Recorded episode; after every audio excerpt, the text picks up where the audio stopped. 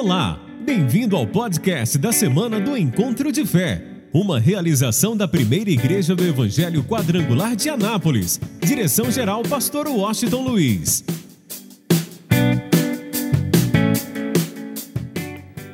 Pega a tua Bíblia agora, fica atento. Gênesis capítulo de número 12. Apenas o versículo de número 1. Gênesis 12, apenas o versículo de número 1.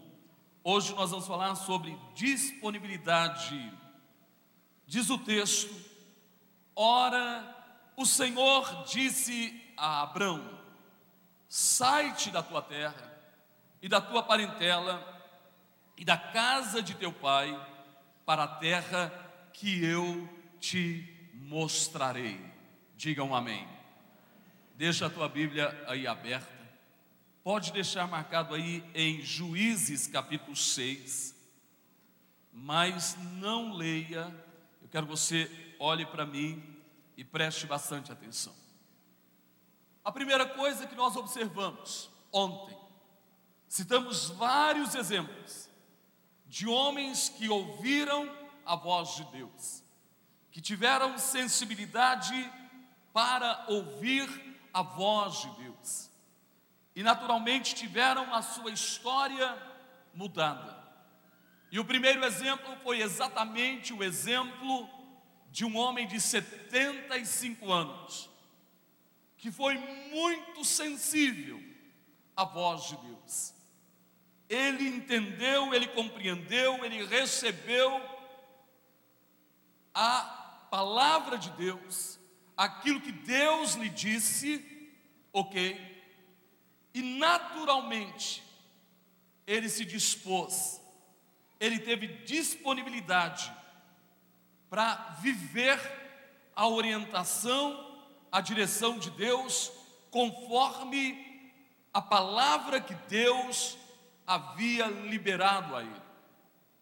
Por isso, esse homem de 75 anos, experimentou uma mudança de história extraordinária, radical. Ele seria apenas o Abrão, um homem comum, uma vida tranquila, uma zona de conforto, não lhe faltava exatamente nada. Mas o alvo e o projeto de Deus é que Abrão não fosse Abrão, era algo maior porque afinal, esse homem, como qualquer casal, tinha o desejo de ter filhos, mas sua esposa Saraí era estéril. Então Deus, conhecendo o coração desse homem e tendo um projeto específico para ele, na verdade, Deus chama a Abrão e ele se dispõe a ouvir a voz de Deus e seguir a orientação de Deus. Esse homem deixou de ser Abrão, a sua história mudou de tal forma que até o seu nome e o nome da sua esposa mudou. De Abrão ele passou a ser chamado Abraão, o pai de multidões. De Saraí, ela passou a ser chamada Sara. A história desse casal mudou e que o sonho dele era praticamente ter um filho, Deus fez mais além, além de prosperar esse homem em toda a sua jornada, em cada lugar que ele chegava, a multiplicação da sua vida financeira era algo muito real.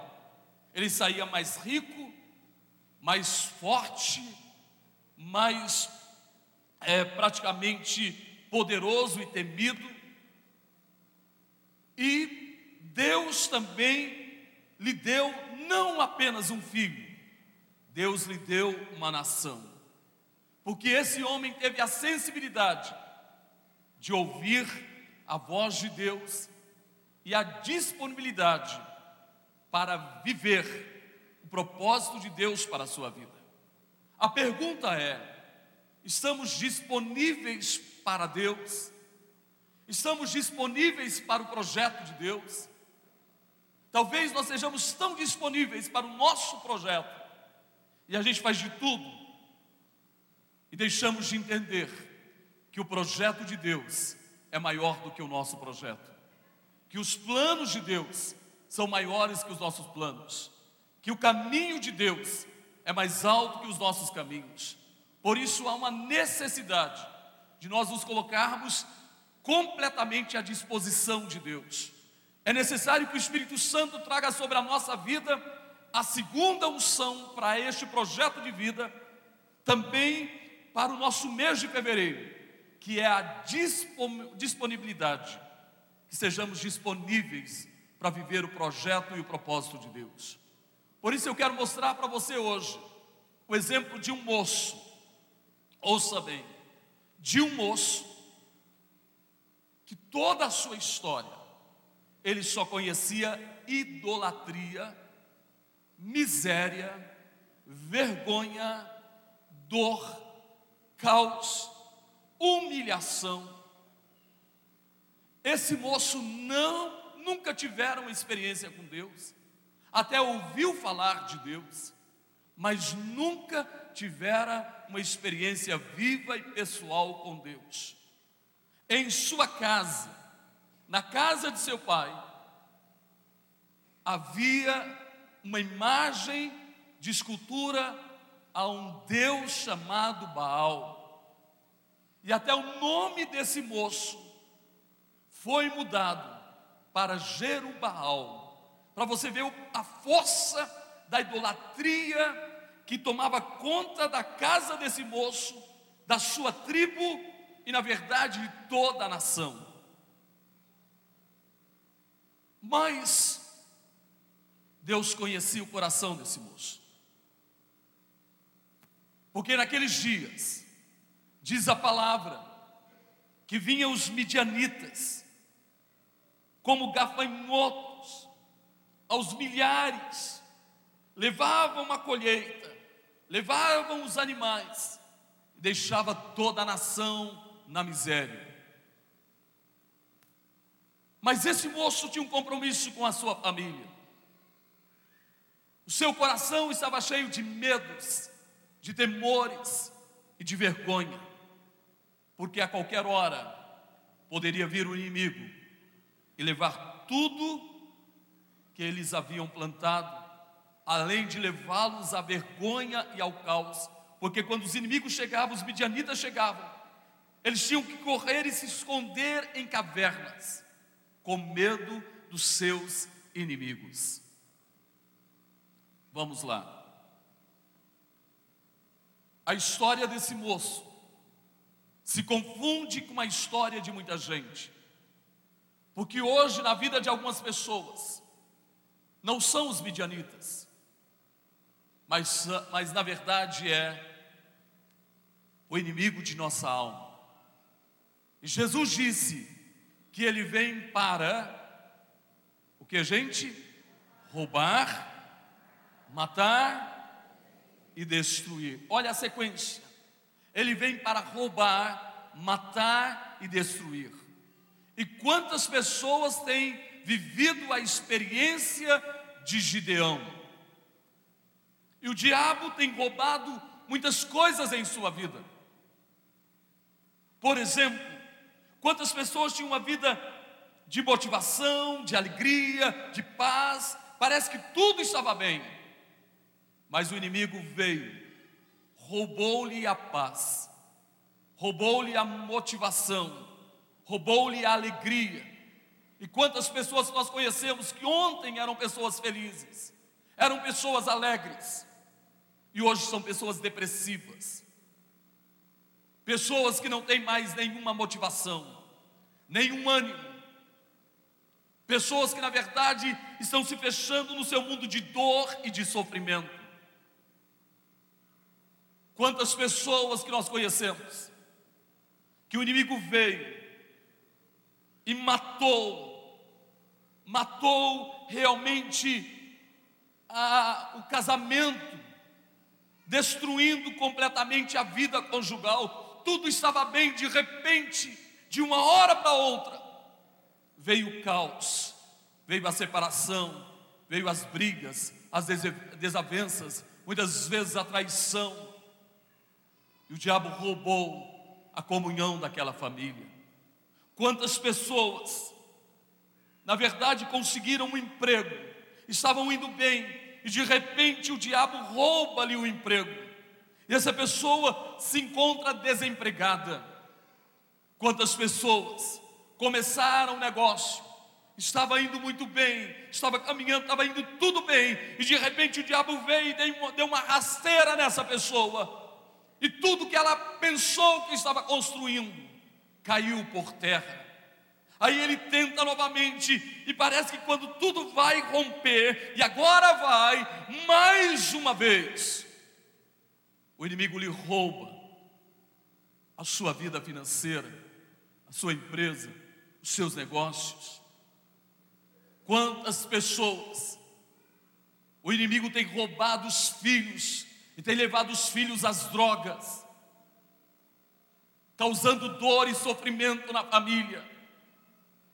Quantos pais, quantas mães têm chorado, porque os filhos estavam indo tudo bem, mas de repente foram influenciados pelo inimigo e veio as drogas, veio o alcoolismo,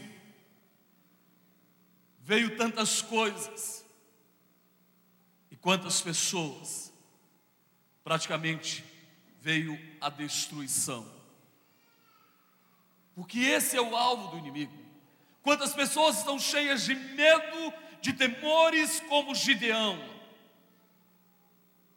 Porque essa pessoa sabe que a qualquer hora algo poderá acontecer. Eu quero que você entenda Quantas pessoas estavam bem, a sua saúde estava tudo ok, não tinha nenhum problema, e da noite para o dia, o diabo rouba-lhe a saúde, e vem a dor, vem o sofrimento, vem o caos. E quando as pessoas estão como Gideão, lutando, pelo menos para sobreviver, no fundo, no fundo, talvez não tenha nenhuma esperança como Gideão. A única esperança de Gideão era poder alimentar a sua família. A única esperança de Gideão era proteger realmente é a sua colheita dos seus inimigos. Ele não tinha nenhuma outra esperança. Mas diz o texto que o anjo do Senhor, e já vou adiantar para você entender, quando nós encontramos a palavra, o anjo do Senhor, isso na teologia se chama teofonia, é uma das aparições de Deus, de Jesus, no Velho Testamento, em forma de homem ou em forma de anjo. Por isso você encontra na Bíblia, quando você ler a Bíblia, eu espero que você leia ela todo ano, você vai encontrar que em alguns lugares você vai encontrar é, um anjo do Senhor, e a palavra anjo é em minúsculo. Em outras você vai encontrar o anjo, um artigo definido, o anjo do Senhor. E o anjo está em maiúsculo. Por que não em minúsculo?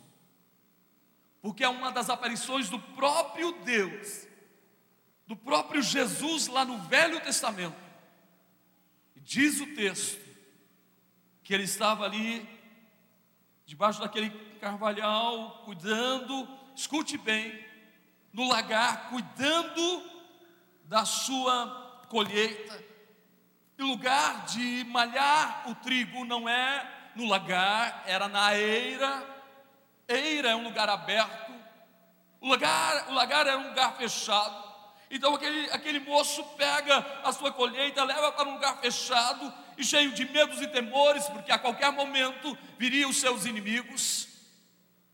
Mas diz a palavra que o anjo do Senhor para ali e começa a observá-lo. Oi, Deus está aqui hoje. Jesus está aqui hoje. E eu tenho uma notícia para você. Ele está de olho em você. Diga para o teu irmão assim, meu irmão, Jesus está de olho em você.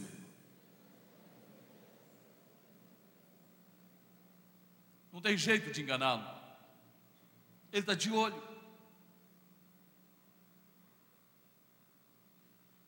para a surpresa daquele moço, ele ouve algo que ele nunca ouviu em sua vida, porque ele só conhecia miséria, dor, sofrimento e humilhação. Mas ele ouviu algo que o chocou, porque o anjo do Senhor lhe disse: varão valoroso, o Senhor é contigo.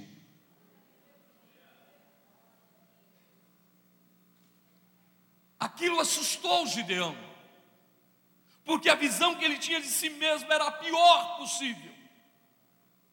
Eu não sei qual é a visão que você tem de si mesmo, não sei como você se enxerga, mas eu sei como Deus te enxerga, e Ele te enxerga como alguém especial. Ele te enxerga como alguém importante. Ele te enxerga como alguém que tem muito valor. Diga para o irmão, meu irmão, você é especial, meu irmão. Diga para ele, você tem muito valor. Eu não sei o que você pensa de você, mas Deus te vê como alguém tão especial, como alguém que tem um valor imensurável, incalculável, que Ele, Deus, pagou o mais alto e o melhor preço do universo. Ele pagou, Ele comprou a minha vida, Ele comprou a tua vida com o sangue do seu único filho, Jesus Cristo. Eu não entendo. Como que alguém não pode olhar para si e entender que Ele é especial? que ele tem muito valor, não importa o que teus pais disseram, não importa o que teus amigos disseram, não importa o que teu marido disse, o que a tua esposa disse, o que teus filhos disseram, eu estou aqui para dizer para você, com base na palavra do próprio Deus, e espero que você tenha sensibilidade para receber isso. Você é especial, você tem muito valor.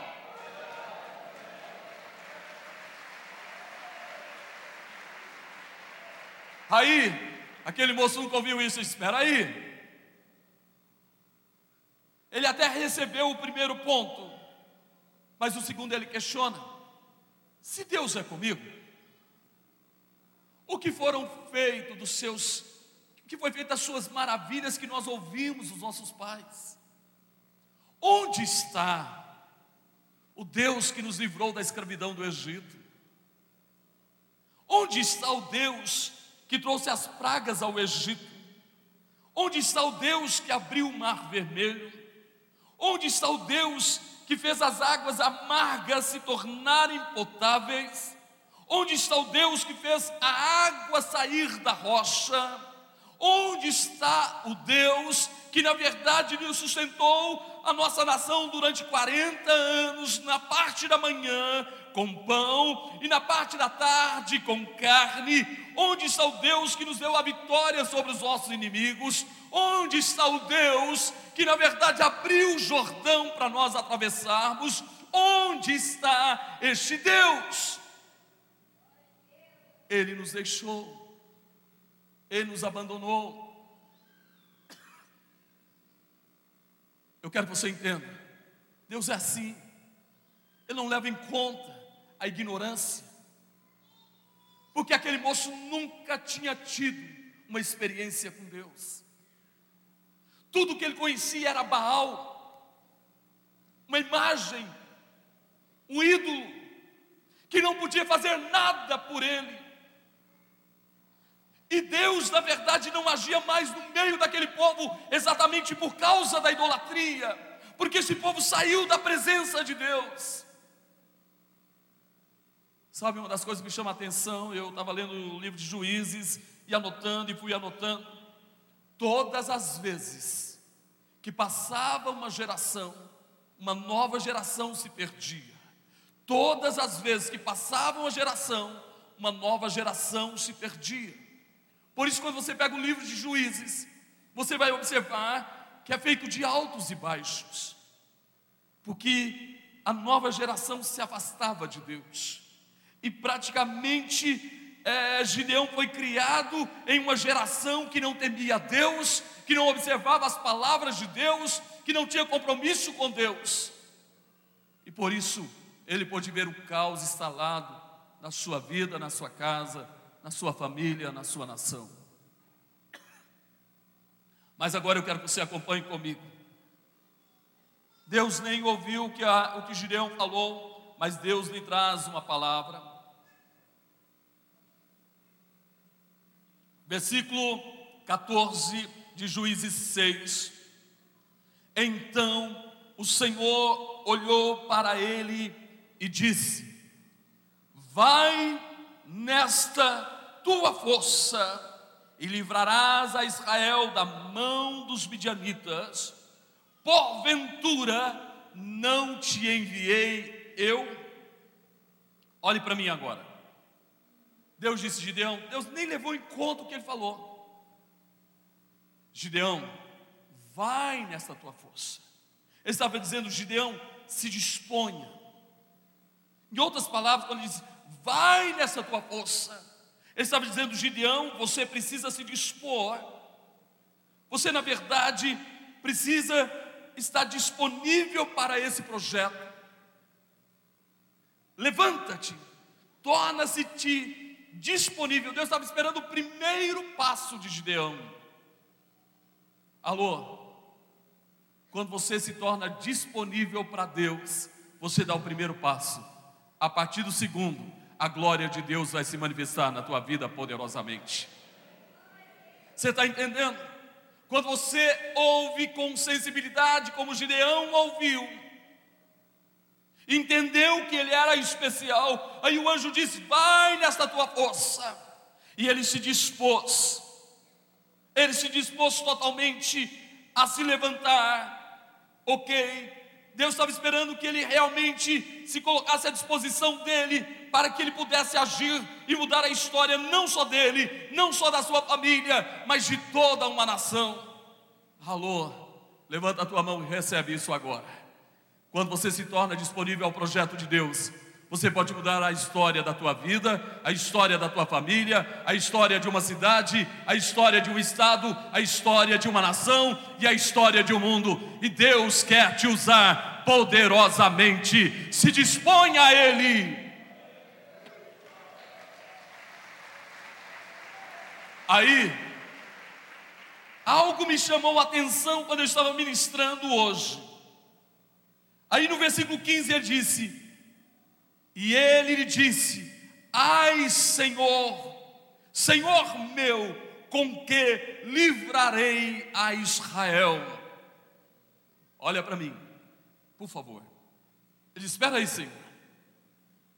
Interessante que ele ouviu a voz de Deus, foi sensível, por isso Deus disse: Se disponha, porque Deus conhecia o coração de Gideão.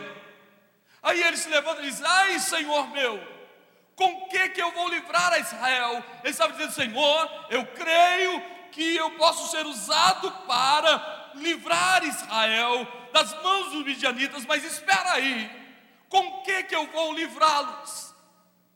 Era tudo que Deus esperava. Que ele dissesse quem ele era. Era tudo que Deus esperava, ele acreditou na palavra. Mas agora ele diz algo a respeito de si mesmo Olha o que diz a sequência: Eis que a minha família é a mais pobre em Manassés e eu o menor na casa de meu pai. Deus, eu creio, em outras palavras, eu creio, que o Senhor na minha vida me fará vencer os midianitas. Mas espera aí, Deus, com que eu vou livrar a minha nação. Afinal, eu sou menor na minha casa, e a minha família é a mais pobre da tribo de Manassés. Em outras palavras, está dizendo: olha, Deus, eu sou incapaz, pelas minhas forças eu não consigo,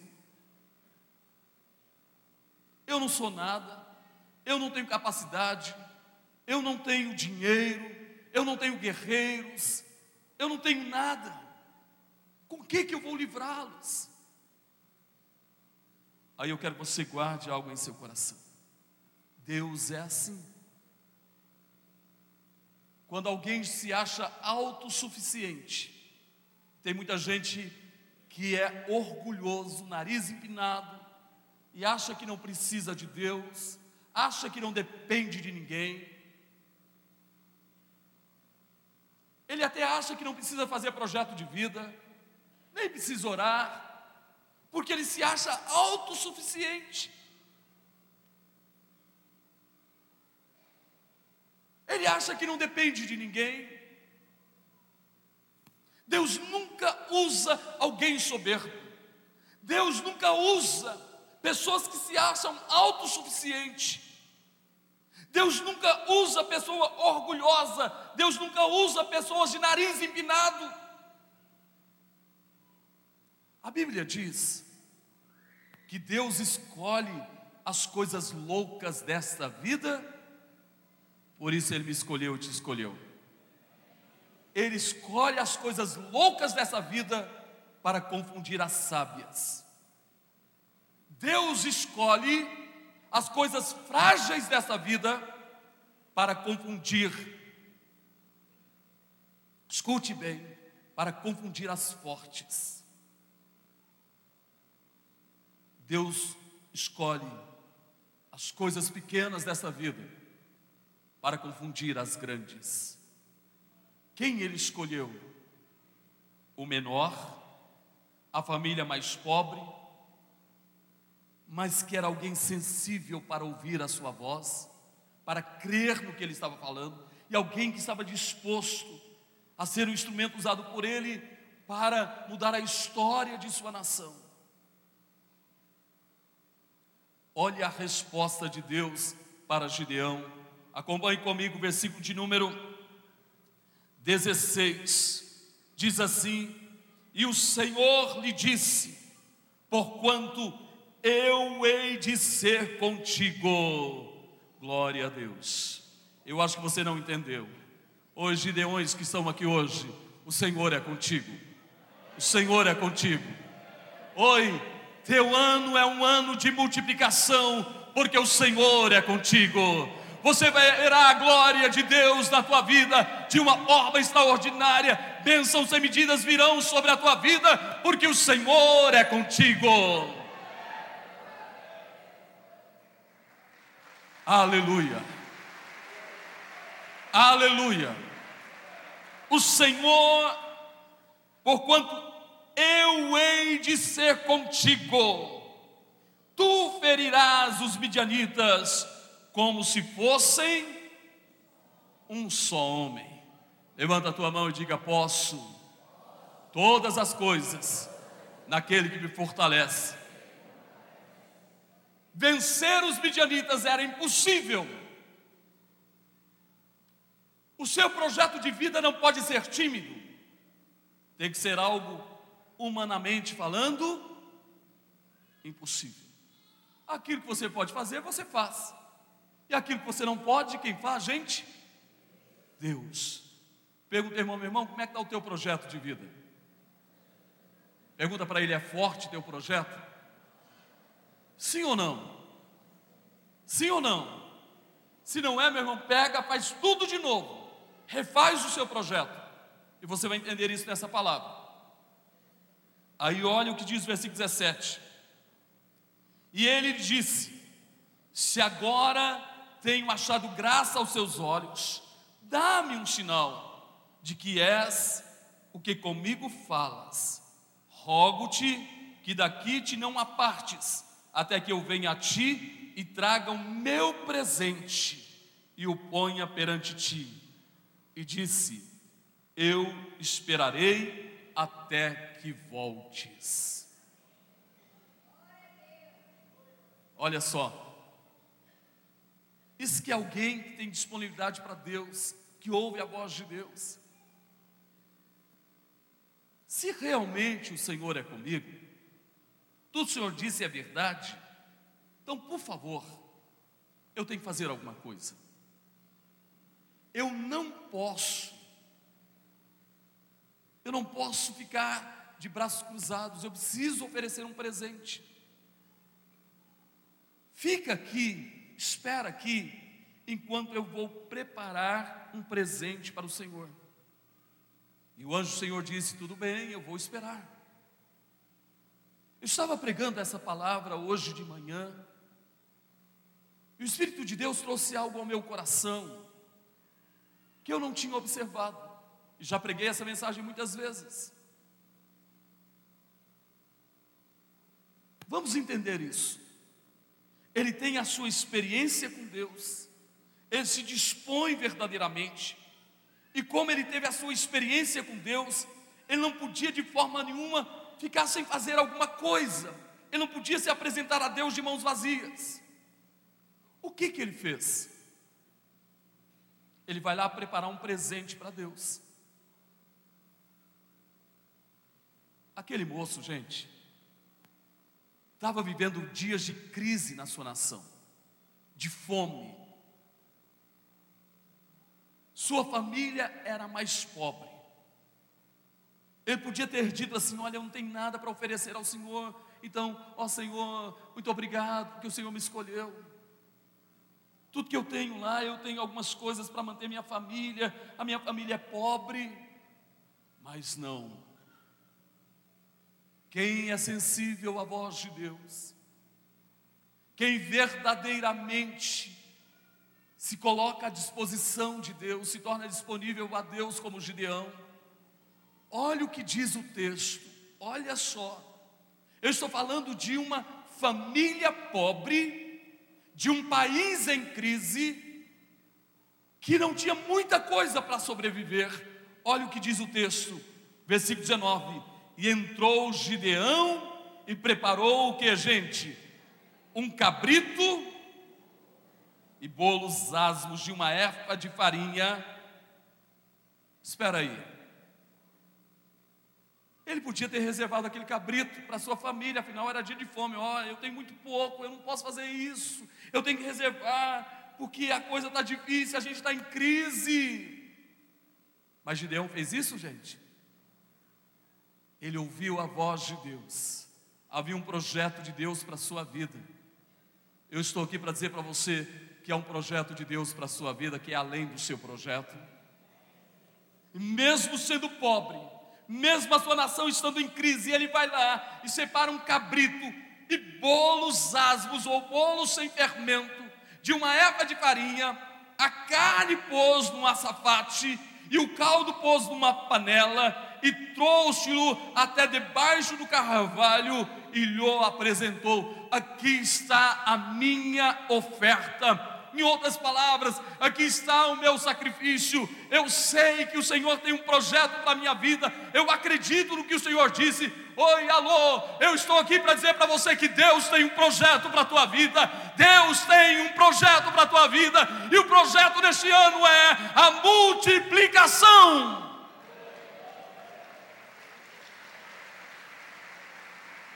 Oi, por isso, aqui está o meu presente. Aí o anjo do Senhor diz assim: acompanha comigo, versículo 20. Porém, o anjo de Deus lhe disse: Toma a carne e os bolos asmos e põe-nos sobre esta penha e verte o caldo, e ele assim o fez. Gente, quem tem disponibilidade para Deus, quem se torna disponível para Deus, obedece o que Ele manda, o que Ele ordena. Ok, aqui está o seu presente, tudo bem, mas eu quero que você coloque sobre essa penha, sobre essa rocha, essa pequena rocha, coloque aí praticamente é, a carne, os bolos asmos, derrama o caldo, e do jeito que o anjo de Deus lhe disse, ele fez. Oi, quem está pronto para ouvir a voz de Deus nesses 12 dias, levanta a sua mão. Ele assim o fez. Olha o versículo 21. E o anjo do Senhor estendeu a ponta do cajado que estava na sua mão e tocou a carne e os bolos asmos. Então subiu fogo da penha e consumiu a carne e os bolos asmos, e o anjo do Senhor desapareceu de seus olhos. Olha, quem ouve a voz de Deus e é disponível a Ele, faz o que Ele ordena, e por isso ele trouxe a sua oferta, fez do jeitinho que o anjo pediu. O anjo tocou no sacrifício, fogo consumiu o sacrifício, e aquilo subiu como aroma suave diante de Deus. Sabe o que eu quero te dizer hoje? Nós estamos fazendo um desafio para a tua vida. Ou você crê ou você não crê. Ou você acredita ou você não acredita. Porque se você acreditar, eu quero que você entenda o seu sacrifício, a sua oferta do projeto de vida, Deus vai tocar nela e ela vai subir como aroma suave e vai chegar até o trono da glória de Deus. Ou você crê, ou você não crê. E aí? Aí aquele moço disse: Oi, ai de mim, meu Deus, diz o versículo 22. Então viu Gideão, que era o anjo do Senhor, e disse Gideão: Ah, Senhor Jeová, que eu vi o anjo do Senhor face a face.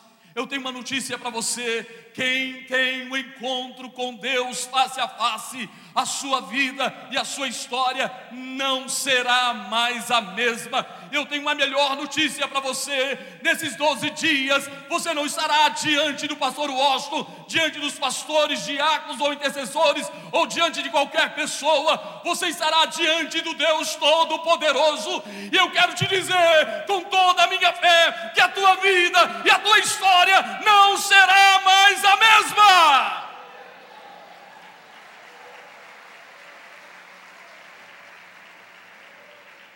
Eu tenho uma notícia para você: Jesus está aqui. Jesus está aqui. Jesus está aqui. Jesus está aqui. Jesus está aqui. Jesus está aqui. Prepare, porque a tua história vai mudar.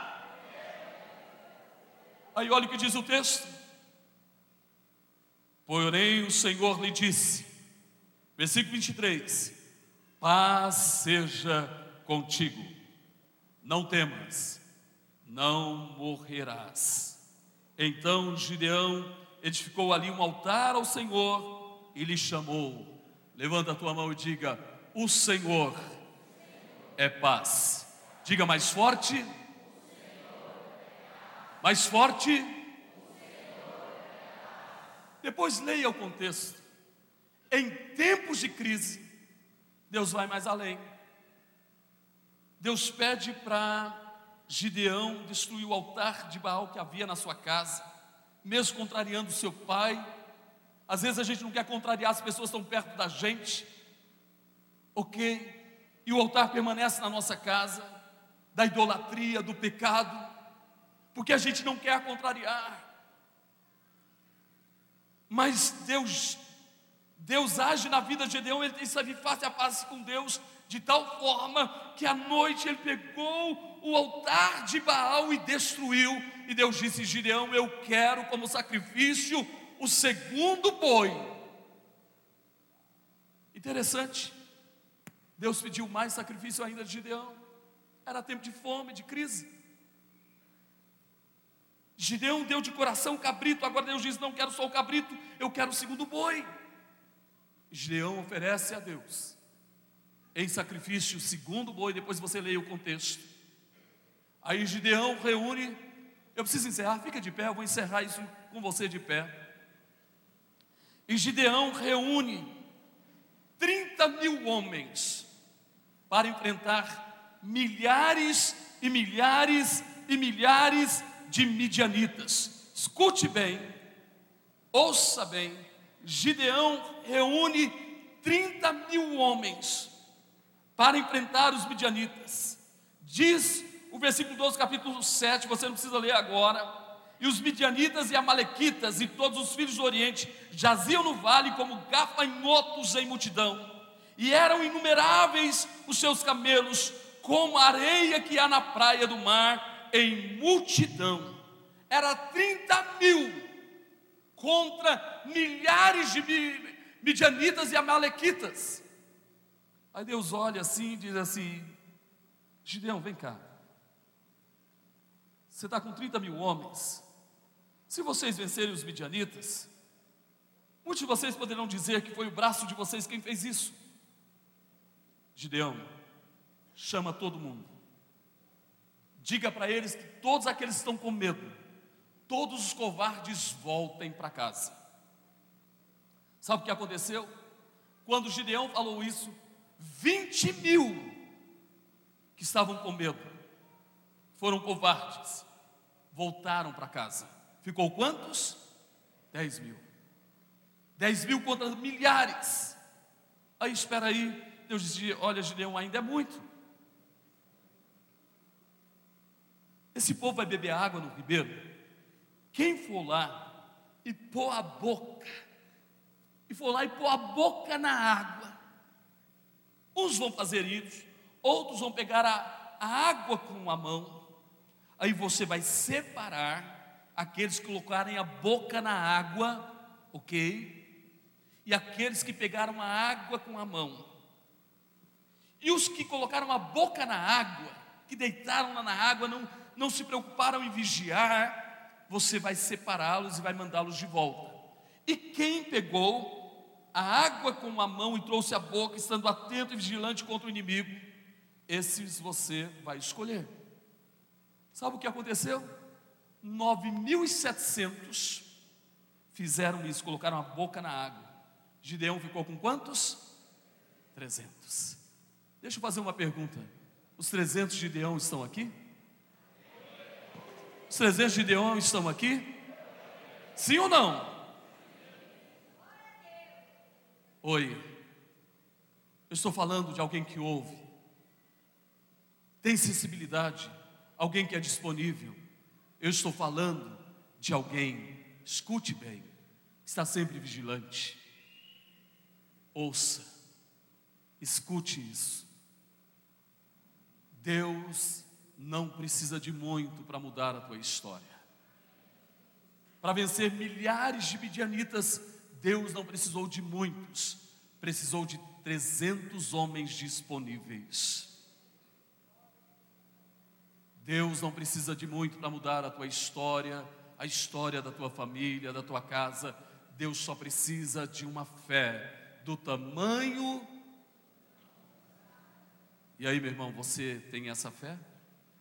Olha para ele, você tem fé, meu irmão? Se você acredita que 2017 já é o ano da tua multiplicação, por isso, Gideão com 300 venceu milhares, libertou a sua nação, e o menor em sua casa, da família mais pobre de Manassés, se tornou o juiz de Israel e governou Israel por muitos anos. Sabe por quê? Porque ouviu o que, gente? Sabe por quê? Porque se tornou o quê? Disponível ao projeto de Deus. Sabe por quê? Porque aquilo que Deus lhe pediu, Ele deu. Então quero dizer a você: ouça a voz de Deus, seja disponível, traga filhos para Deus, gere filhos para Deus para a tua vida financeira, o desafio é que você lance as primícias do teu ano. Não é o dízimo, é uma oferta no valor do dízimo. Quem está me entendendo, diga amém. Isso é as primícias do nosso ano que nós estamos oferecendo a Deus. Então põe as duas mãos na altura do peito, fecha os seus olhos, abra o teu coração. Pai, em nome de Jesus, nós estamos na tua presença. Oh meu Deus, eu quero te louvar, te agradecer pela tua palavra, e eu peço a ti, Senhor, fala conosco nesses 12 dias, traga a, a, nesses 12 dias uma palavra profética, para que no ano de 2017 possamos ter a multiplicação. Por isso, ó Pai, em nome de Jesus, eu peço a Ti que cada um veja a Tua glória, o Teu poder, a Tua graça e tenha a bênção da multiplicação. Por isso, a minha alma canta a Ti, Senhor. Levanta a tua mão, só os disponíveis, erga a sua voz e declare. Então minha Abra o coração e declare.